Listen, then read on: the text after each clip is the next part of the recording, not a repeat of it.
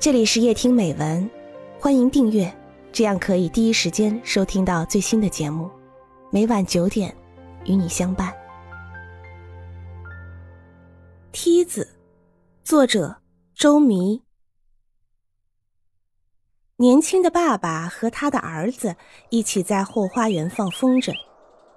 小小的园地，小小的风筝，小小的风筝飞呀飞呀。就飞到了墙头上，墙头上的野花把风筝紧紧的缠住。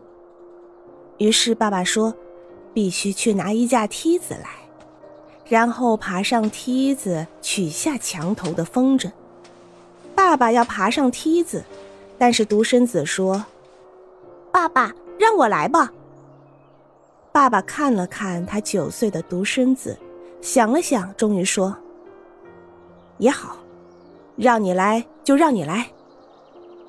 猴子一般的儿子爬到梯子的最高一级，独身子转过头来嘻嘻的笑，他的笑声像用早晨的牵牛花吹出来的。解开了风筝绕在野花上的线，正要下来，爸爸却用一只大手和一个声音制止了他。爸爸说：“哎，慢着。”儿子停住了，望着爸爸，用眼睛问他：“怎么了？”爸爸说：“我先讲个故事给你听，你再下来。”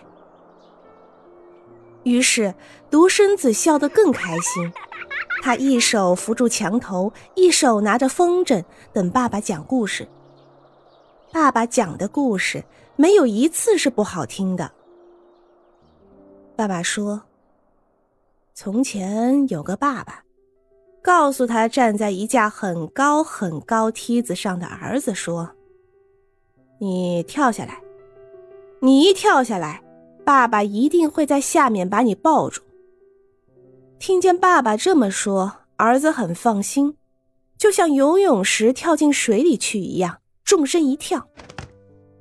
哪里知道，当儿子就要投进爸爸的怀抱里的前一秒。爸爸的身体一闪，站在一旁，儿子扑了个空，掉在地上，屁股差一点开花。哭哭啼啼的站起身来，儿子问爸爸为什么要骗他。爸爸说：“我要给你一个教训，连你爸爸都靠不住，别人说的话更不必说了。”停了一停，爸爸继续说。我们也来做一次，好不好？儿子一听，脸都变白了。哎呀，不要怕，勇敢一点，你只要跳这么一下就行了。我要让你留下深刻的印象，免得你以后长大了容易上人家的当。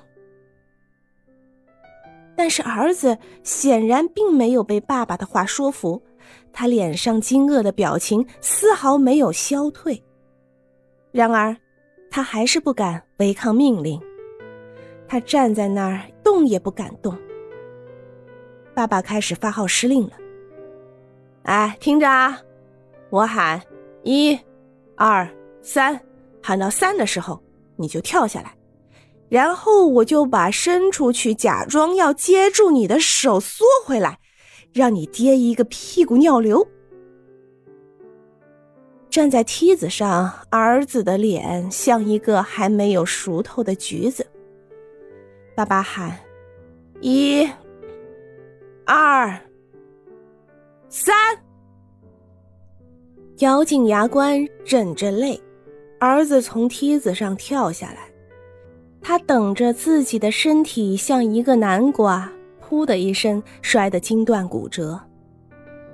然而，好奇怪。爸爸的手竟然没有缩回去，身子也没有移开，还是定定地站在原来的地方。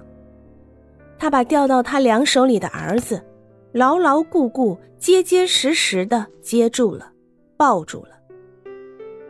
儿子虽然不曾受伤，但是神情比刚才还要疑惑，张大了眼睛：“爸爸，你为什么骗我？”爸爸笑出声来，爸爸要让你知道，即使是别人的话，有时候也是可以信任的。何况爸爸的话呢？所有的玫瑰花都回到儿子的脸上，他搂住爸爸，不住的吻爸爸的双颊。爸爸和儿子拉着风筝，向后花园的一角跑去。